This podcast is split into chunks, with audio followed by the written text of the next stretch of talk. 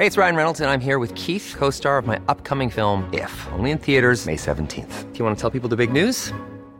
All right, I'll do it. Sign up now and you'll get unlimited for $15 a month in six months of Paramount Plus Essential Plan on us. Mintmobile.com slash switch. Upfront payment of $45 equivalent to $15 per month. Unlimited over 40 gigabytes per month. Face lower speeds. Videos at 480p. Active Mint customers by 531.24 get six months of Paramount Plus Essential Plan. Auto renews after six months. Offer ends May 31st, 2024. Separate Paramount Plus registration required. Terms and conditions apply if rated PG. Neukölln. Rixdorf Royal, der Neukölln-Podcast mit Jenny Mansch. Hallo und herzlich willkommen zu Rixdorf Royal, liebe Freunde. Jenny Mansch begrüßt euch wieder herzlich zur neuen Folge.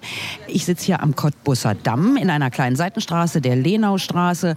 Und äh, da war früher mal Video World, fällt mir übrigens gerade ein. Jetzt ist da ein Hochzeitsgeschäft drin, aber egal. Wir sitzen in der Lenaustraße 1. Ich habe wieder Besuch.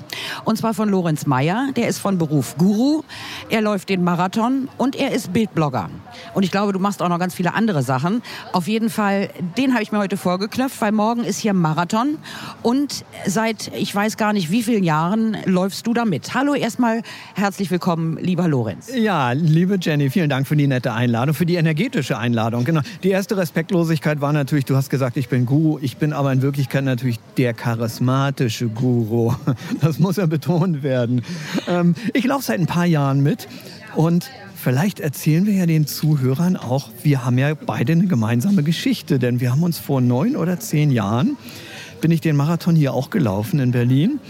Und da hatte ich eine Einladung und für einen Vortrag als Guru.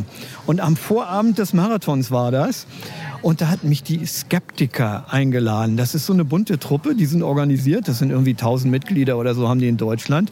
Nennen sich irgendwie GWUP, Gesellschaft zur wissenschaftlichen Untersuchung von Para, Tralala, irgendwie Paraphänomen oder so. Und die GWUP Berlin hatte sich gedacht, ach Mensch, der, der Guru, der macht da mal so komische Sachen im Internet. Das war, glaube ich, sogar noch vor Facebook-Zeiten. Und den laden wir uns doch mal ein zu einem Vortrag.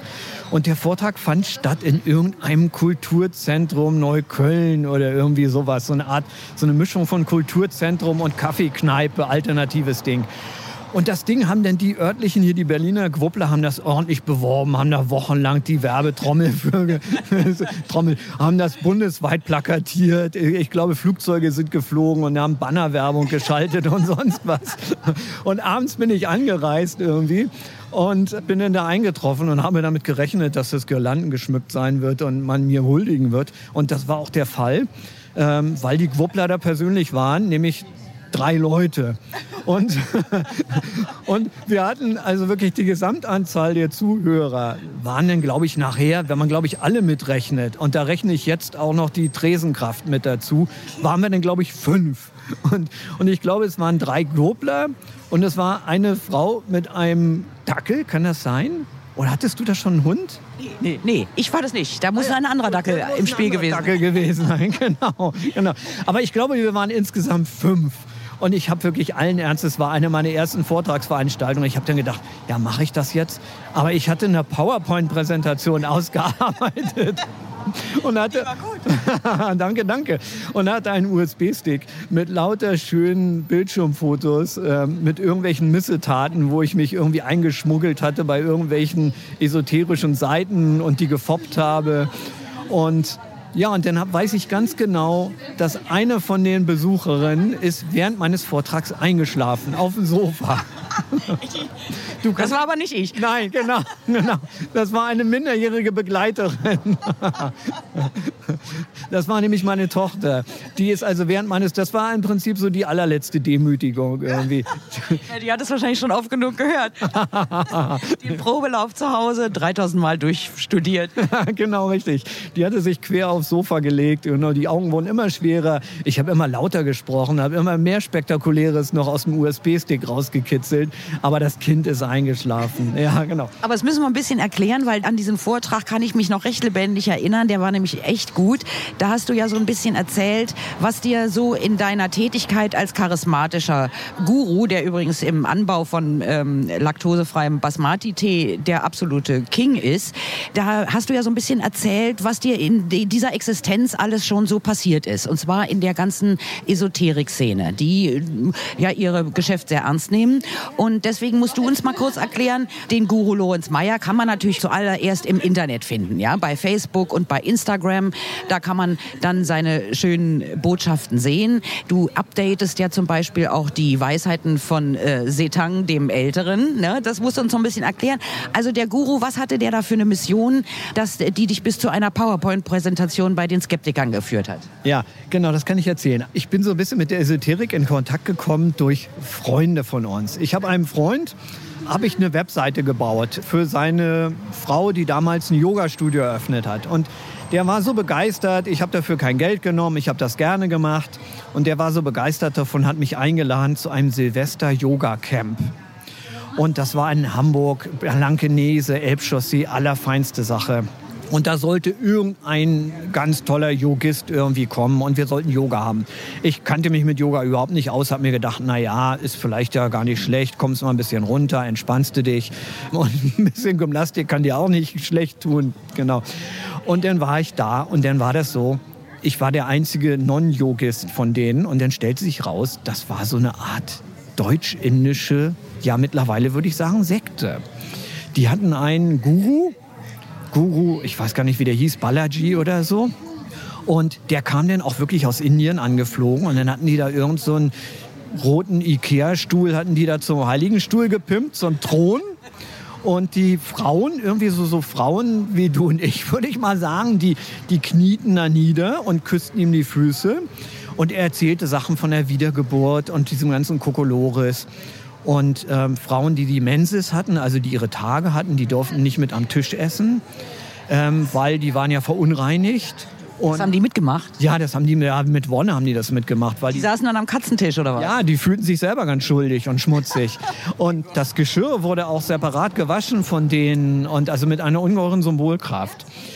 Und dann hat er zwischendurch auch irgendwelche Lectures gehalten in englischer Sprache und hat über die Wiedergeburt geredet und darüber, dass wir alle irgendwie eine Strafe haben dafür. Also wenn uns irgendwas widerfährt, wir haben den Krebs oder so, dann war das irgendwie so, dass wir vorher im Leben auch irgendeinen Mist gebaut haben. Und das Ganze hat mich tatsächlich schwer depressiv gemacht. Also ich wurde immer schwermütiger, weil ich fühlte mich wie eingesperrt auf Station 21 bei den Geschlossenen. Also wenn alle um dich herum irgendwie immer nur sagen, sie sind Napoleon und du bist der Einzige, der irgendwie der Nicht-Napoleaner ist, und dann ging es um Astrologie und deine Bestimmung. Und mein Freund, der Arzt geworden ist, erklärte mir dann bei einem Elbspaziergang, dass an Schizophrenie erkrankte Menschen, dass das im Prinzip Leute seien, die in einen Zeitspalt gefallen seien. Und bei denen bei der Wiedergeburt was schiefgelaufen ist. Und dann sind leider da zwei Persönlichkeiten reinkarniert in diese eine. Und ich habe zu ihm gesagt, na hör mal her, du machst gerade eine Ausbildung zum Facharzt für Psychiatrie. Du kannst doch nicht allen Ernstes mir jetzt hier am Elbstrand, wir haben jetzt gerade Silvester, wir machen hier diese Yoga-Camp, du kannst doch nicht allen Ernstes mir sagen, dass deine schizophren erkrankten Menschen, dass das Leute sind, die in irgendeinem so komischen, seltsamen Yogi-Spalt gefallen sind bei einer Wiedergeburt. Meinst du es tatsächlich ernst? Also ich wollte es gar nicht glauben. Und er meint es ernst. Und ich war noch so, ich habe da noch Sperrse gehabt, gesagt, aber sag mal, du, das Medizinstudium, das hat ein paar hunderttausend Euro gekostet, den deutschen Staat. Du willst mir jetzt nicht einreden, dass du jetzt, äh, das ist ja grob fahrlässig. Äh, also so eine Leute wie dich müsste man aus dem Verkehr ziehen. Also wir wurden dann richtig wütend. Das hat auch leider unsere Freundschaft gekostet. Ich bin vorzeitig abgereist aus diesem irren System und war dann wirklich ein paar Tage richtig schwer angeschlagen, weil es so in mir gearbeitet hat. Ein paar Tage später gehe ich in den Buchladen und da kam eine neue Mode auf. Nämlich die Mode irgendwie, wir müssen unsere Möbel umrücken und fühlen uns ganz spirituell dabei. Feng Shui hieß das. Und dann hatte ich auf einmal neue Kraft gewonnen, habe gedacht, Feng Shui, das ist ja herrlich, dieses Möbel umrücken. Ich lese mir das mal durch. Dann habe ich mir das durchgelesen, diese blumige Sprache. Ja, das ist das Paradox der sieben Bratäpfel und du musst jetzt noch mit dem Auerochsen und mach den Auerochsen und räum deinen Couchtisch. Und dann waren da so kluge Ratschläge wie, stell nie den Couchtisch vor das Scheißhaus, weil dann kommst du, kommst du schlechter rein oder, oder irgendwie sowas. Mir fällt dabei immer nur ein, dass die sagen, man soll das Bett immer nach Osten ausrichten, was bei mir nicht geht. Ja, da ist man dann aber angeschissen. ne? Ja, das ist schon mal gar nicht schlecht aus Feng Shui-Sicht, genau. Und ich habe dann eine Webseite gegründet, habe gesagt, ich will jetzt, also erst Punkt eins ist, ich will auch Guru werden. Also ich will das auch haben. Und Punkt zwei ist, ich finde Feng Shui toll. Ich will, ich will denen jetzt Konkurrenz machen. Damals war das so, da schossen auf einmal lauter Feng Shui-Berater irgendwie. Also jeder Hans und Franz machte irgendwie eine aufwendige Ausbildung. Teilweise dauerte die bis zum ganzen Wochenende diese Ausbildung, diese sensationelle Ausbildung. Und ich will jetzt auch Feng Shui-Berater werden, aber ich weiß das alles viel besser. Ich gründe ein Gegen Feng Shui und das nenne ich Sheng Fui. Und drehe das einfach um. Und dann habe ich einfach so ein Gegen Feng Shui gegründet und habe das Sheng Fui genannt, habe eine Webseite angemeldet für einen Euro oder so. Das waren noch die Vor-Facebook-Zeiten. Und habe gedacht, ich werde da jetzt lauter Sachen erklären. Nämlich, wie man die Möbel stellt. Das ist zum Beispiel im Arbeitszimmer, dass es selten klug ist, ähm, sich mit dem Rücken zum Schreibtisch hinzusetzen. Das ist energetisch nicht so wertvoll, da kommt man nicht so gut in den Arbeitsfluss. Und habe diese Sachen aber in dieser blumigen Feng Shui-Sprache immer ausgeführt, dass man auch tatsächlich so im ersten Blick vielleicht denken könnte, da ist ja was Wahres dran. Und weil ich ein Steckenpferd hatte, das war nämlich Suchmaschinenoptimierung, und so ein bisschen Google-Techniken, wie werde ich gut gefunden, wie rankt meine Seite hoch, das war damals so eine Macke von mir, habe ich ja meine Beiträge auch immer so geschrieben, dass sie toll ranken. Und habe also meistens auch so die ersten, die einleitenden Worte habe ich immer so gemacht, dass sie noch sehr ernst waren und dass sie auch noch so allgemeingültig waren, weil ich wusste, dass diese Snippets, die werden dann bei den Google-Suchergebnissen vorne eingeblendet. Ja, und da habe ich mir dann also ganz schnell irgendwie den Hass der versammelten Feng Shui-Berater Deutschlands eingehandelt, weil die wurden immer saurer. Weil ich habe mir dann ihre Suchworte genommen und habe versucht, die zu optimieren. Und dann war ich halt bei bestimmten Suchbegriffen, war ich die Nummer eins. Also du hast halt Klangschale eingegeben und dann kam bei mir eine Beschreibung der zwölf-oktavigen Venus-Klangschale und als Bild war aber ein verrosteter Schnellkochtopf daneben.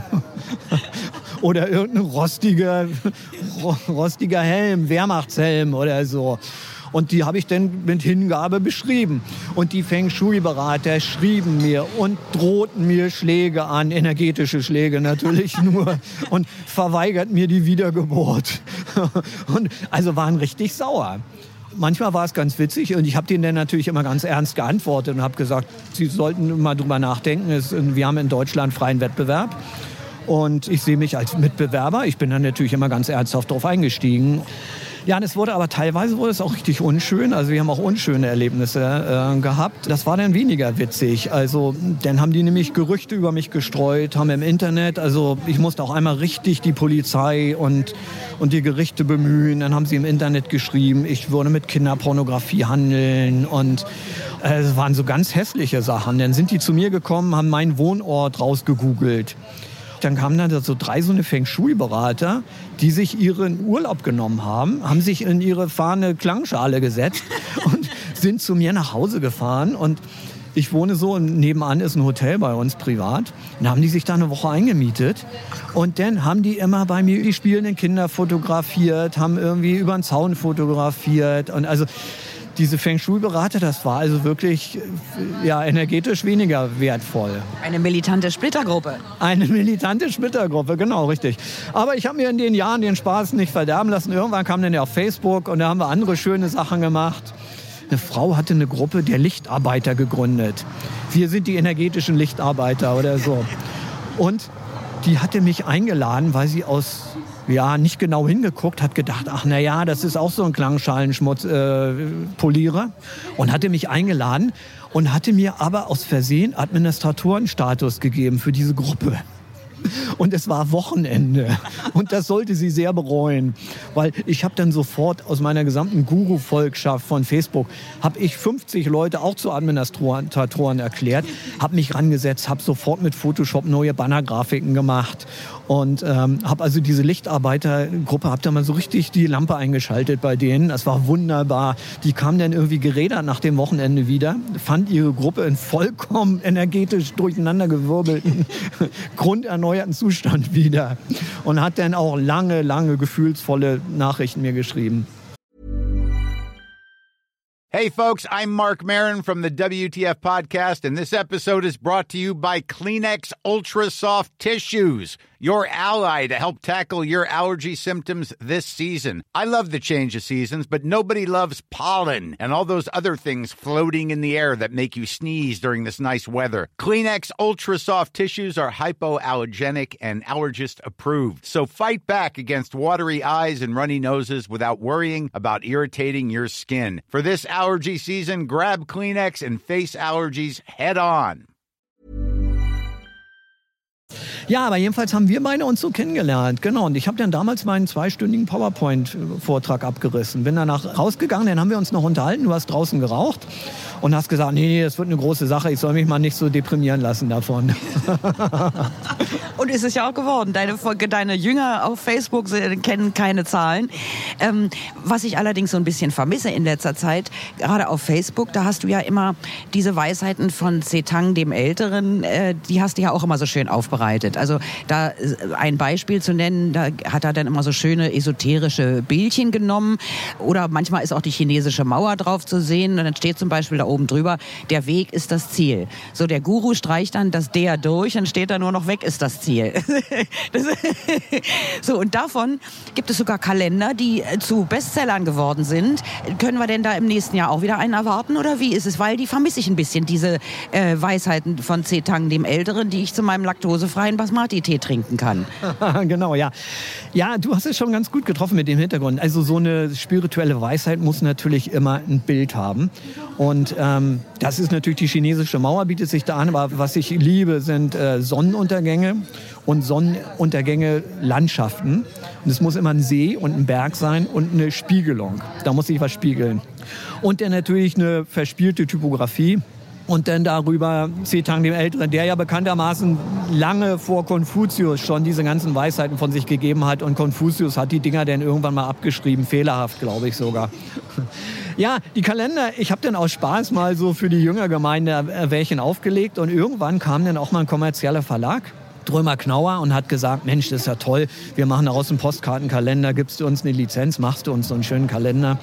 Und das ist eine schöne Sache, die haben so einen so ein Schwesterverlag oder Tochterverlag oder so mit in diesem Verlagskonsortium, der nennt sich Padloch und die sind spezialisiert auf Kalender. Die haben also einen Katalog, der hat irgendwie 100.000 Seiten und irgendwie auf jeder DIN A4-Seite sind zwölf Kalender drauf. Und das sind natürlich alles so eine gefühligen Kalender, gefühligen Spruchkalender. So, dann habe ich meinen Kalender da abgegeben. Und sagen wir es mal so, die Lektorin hatte so ihren Spaß dabei. Aber der Außendienst ist schwer verzweifelt daran. Das ist wirklich so. Du kannst natürlich schwer als Außendienstler, gehst in den Buchladen und sagst, ich habe hier 200 so eine tollen Kalender für euch. Und dann habe ich einen dabei, der macht das alles kaputt. Der spuckt da drauf. Das fanden die Vertreter nicht witzig. Und das fand die Buchhändlerin auch nicht witzig. Wie fantasielos, muss ich als frühere Buchhändlerin mal sagen. Ja, als Gelernte. Weil, äh, wenn ich mir das vorstelle, wenn damals zu uns die Verlagsvertreter gekommen sind, ich kenne das noch gut, in unsere Fachbuchhandlung Hermann Sack hieß die, eine juristische Fachbuchhandlung. In äh, Köln und Düsseldorf war die. Da kamen die auch immer mit allem möglichen Quatsch an. Und ich habe dann, ehrlich gesagt, wir sind immer auf die Sachen abgefahren, die so ein bisschen außer der Reihe liefen oder wir haben sie zu Dingen gemacht, die außer der Reihe liefen. Zum Beispiel haben wir uns immer über die, ich weiß nicht, ob du dich daran noch erinnern kannst, da gab es mal so Ende der 70er, Anfang der 80er so eine Buchreihe, jetzt mache ich es selbst. Da wurde dann so äh, Anleitungen zum äh, Reparieren, Eigenreparieren, dass du deine Karre da irgendwie selber, dein Renault wieder äh, auf Vordermann bringst. So, da haben wir uns drauf gestürzt, weil wir natürlich total albern, jung und da haben wir immer, ja, jetzt mache ich es mir selbst, her mit den Dingern. Ne? Also, also insofern kann ich diese Verlagsvertreter überhaupt nicht verstehen, aber wer weiß, aus welcher Sekte die gekrochen kamen. Ja, ja genau. Also das ist natürlich so im, im Buchbusiness ist das ja gerne, also bei den Verlagen ist das gerne so, die sagen immer, wir wollen gerne was Neues haben haben.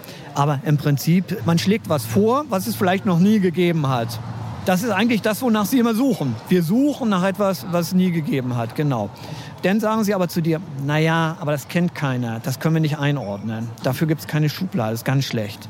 Dann bietet man ihnen was an, was es vielleicht schon ähnlich gibt, wonach sie immer schreien. Dann sagen sie, ah, das ist ein MeToo-Produkt. Wir suchen ja das Einzigartige. Also dieser Spagat, der ist es. Und deswegen werden, glaube ich, im Buchbereich gerne halt ausländische Lizenzen eingekauft, jetzt mittlerweile von den Produktmanagern, Lektoren Früher hatte ich das noch so, da hatte ich Lektoren. Wenn mir jetzt ein Lektor eine, eine Visitenkarte gibt, dann steht da meistens drauf Product Management oder sowas. Und so handhaben die teilweise auch ihr Business. Und dann wird geguckt irgendwie, und das ist auch das Schwierige für deutsche Autoren mittlerweile. Man braucht sich ja nur anzugucken, Krimi-Business oder Fantasy-Historienromane. Es gibt genügend deutsche Autoren, aber es wird natürlich ganz oft der sichere Weg genommen und dann wird halt irgendwas, ja, das lief in den Staaten gut, machen wir, kaufen wir, übersetzen wir, raus damit. Naja, und so ist dieser Zetan-Kalender, ist, glaube ich, Ihnen so ein bisschen irgendwie quergelegt. Also den nächsten müsste ich, glaube ich, selber machen, sagen wir es mal so irgendwie. Gut, dann freuen wir uns mal, hoffen wir, dass es im nächsten Jahr wieder eingibt. Ja, so sicher wie der nächste Marathon kommen wird. Kommen wir nämlich jetzt zu dem Thema. Ich habe gesehen, gestern hast du dir schon deine Startnummer abgeholt für den morgigen Marathon. Wie lautet die? Ähm, die lautet wahrscheinlich irgendwas mit ganz viel Achten irgendwie, weil die Acht ist in Chinesisch, glaube ich, die Glückszahl. Also, also ich weiß sie nicht, um, um das jetzt zu sagen, genau. Also ich weiß sie nicht. Die sind ja Gott sei Dank dreistellig mindestens, die Zahlen, oder? Ja, also ich glaube, es nehmen ja über 40.000 Teilnehmer hier äh, dran teil an diesem tollen Event. Und dieses Marathon soll ja immer so eine Art Belohnungslauf sein für die Schinderei des Jahres. Und ich mache es jetzt schon seit geraumer Zeit so, dass ich mich während des Jahres nicht schinde. Und dass es dann genau andersrum wird, dass dann dieser Marathon, das ist dann irgendwie der Lauf der tausend Schmerzen und die Bestrafung dafür, dass ich das ganze Jahr irgendwie nichts getan habe. Aber man soll es eigentlich andersrum machen. Und jetzt mal Hand aufs Herz, wie weit bist du jeweils gekommen? Was war dein erfolgreichstes äh, Marathonjahr? Oh Gott, das liegt schon mehrere Wiedergeburten zurück. Also, Rennst du wirklich immer bis zum Schluss, bis zum Ziel? Ja, ja, das schon, das auf alle Fälle. Oder schwebst du da um die Ecke mal einen kleinen Umweg als Guru so abheben und äh, genau. genau, ich nehme eine Taxe zwischen eine Sänfte. Eigentlich müsste ich eine Sänfte nehmen, genau. Nee, nee, also angekommen bin ich schon immer, das, das ist schon in Ordnung. Nur diesmal, aber das ist das Jammern des Marathonläufers vor Marathon. Das gehört eigentlich rituell dazu, dass man vorher spürt man seine ganzen Zipperlein und jammert und verflucht sich und ähm, schwört auch, dass beim nächsten Marathon man garantiert besser trainiert und besser in Form sein wird. Nee, aber mal ganz im Ernst, ich freue mich ungeheuer drauf. Berlin ist ja so eine Art Grand Slam-Marathon. Es gibt auf der Welt so ein paar Marathons, die gelten als besonders toll. Also ich weiß nicht, San Francisco, Tokio, London, Berlin gehört mit dazu. Hier werden immer Streckenrekorde gelaufen, weil es eine sehr flache Strecke ist. Deswegen kommen die ganzen Kenianer und Äthiopier kommen hierher und laufen fast jedes Jahr wieder irgendein zwei Stunden, eine Minuten Superrekord oder so. Während ich bei Kilometer 5 dann zu der Zeit gerade irgendwie mein erstes Getränk zu mir nehme was hier ganz sensationell ist, sind eben die Zuschauer. Und das liebe ich so daran, diese Berliner Zuschauer. Da stehen über eine Million Leute am Straßenrand und klatschen und toben und feuern ihre Leute, aber auch die anderen Leute an. Was auch noch ganz toll ist, ist, äh, der Marathon in Berlin ist immer internationaler geworden. Das macht es ein bisschen schwer für uns deutsche Läufer. Wir kriegen kaum noch Tickets, weil ganz, ganz viel Ticketkontingente jetzt ins Ausland gehen oder in ausländische Reisebüros. Und ich glaube, wir haben jetzt mittlerweile über 50 Prozent ausländische Teilnehmer.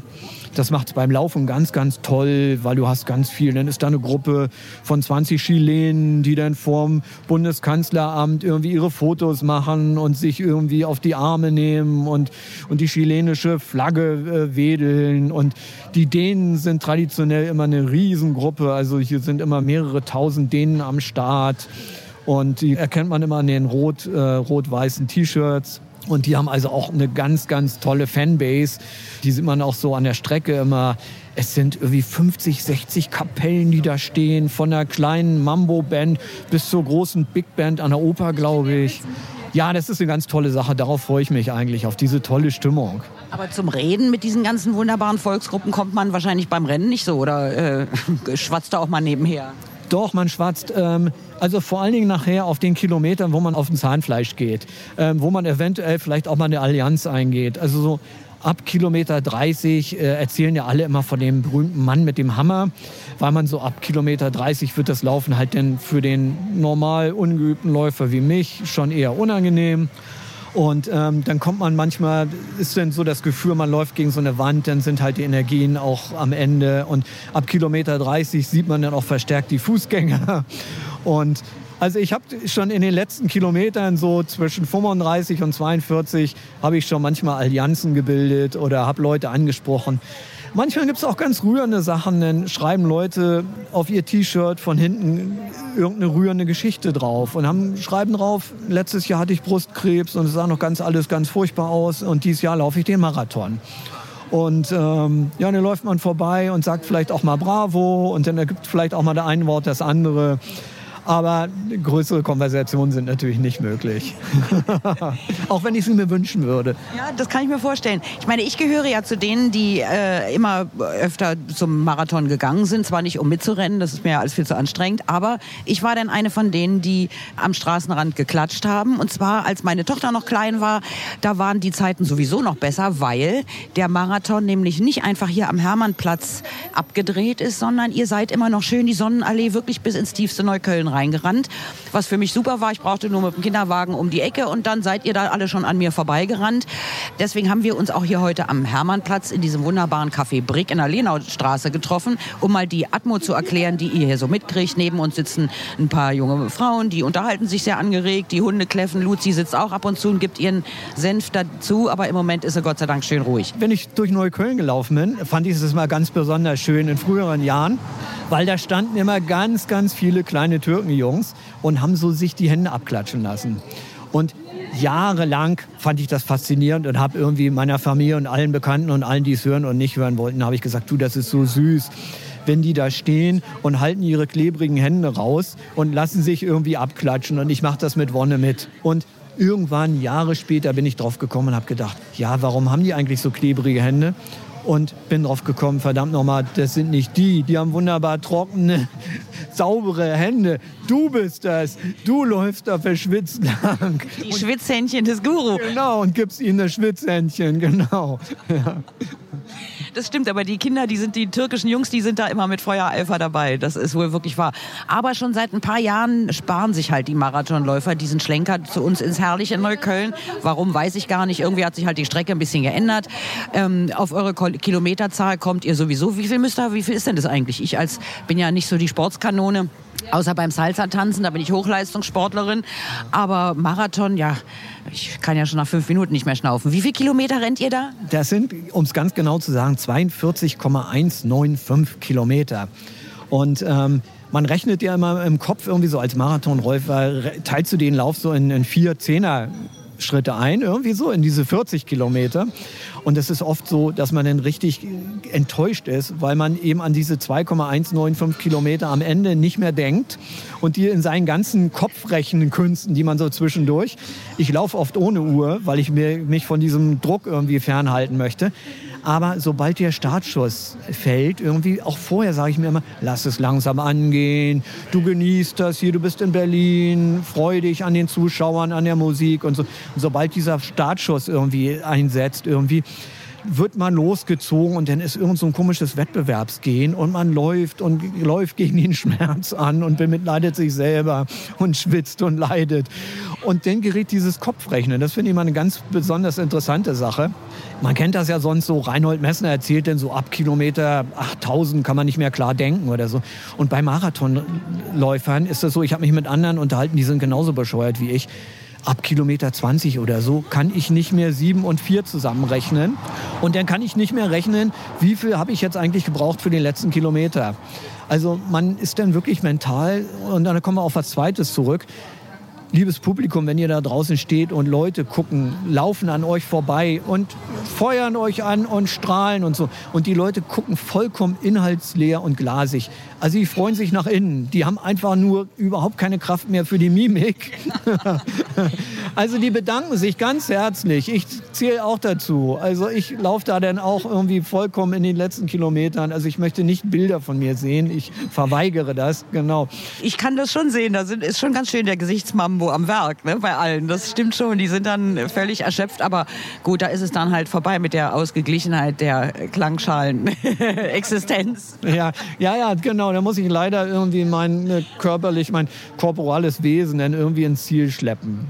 Also gut, das haben wir uns gemerkt. Die Leute freuen sich nach innen, selbst wenn sie nicht so aussehen. Und ich meine, kann man sich ja vorstellen, wenn man da ewig wetzt, ich könnte dann auch nicht mehr lächeln. Das ist im normalen Leben ja schon schwer zu lächeln. So Leute, vielleicht hört ihr das aus den paar Tropfen, die eben noch nur ein paar harmlose Touristen erwischt haben, ist jetzt hier ein veritabler Dauerregen geworden. Deswegen machen wir an dieser Stelle eine kleine Besinnungspause. Der Guru und ich, wir holen uns jetzt noch mal eine Kanne Basmati-Tee. Wir haben nämlich über so wahnsinnig viel zu quatschen. Das machen wir jetzt auch noch verabschieden uns aber für heute. In der nächsten Woche, in der nächsten Folge von Rixdorf Royal werdet ihr dann erfahren, wie der Guru den Leuten von der Bildzeitung mit seinem Bildblog als Online-Journalist der allerbesten Sorte sowas von auf die Füße tritt, dass denen ganz schwummerig wird. Das und viel mehr werdet ihr dann nächste Woche hören können. Bis dahin verabschieden wir uns jetzt erstmal und Jenny Maus sagt Tschüss und freut sich auf den nächsten Dienstag. Bis dann, ciao. Neukölln. Sei doch meine Königin. Rixdorf Royal. Eine Produktion der Podcast 1 GmbH.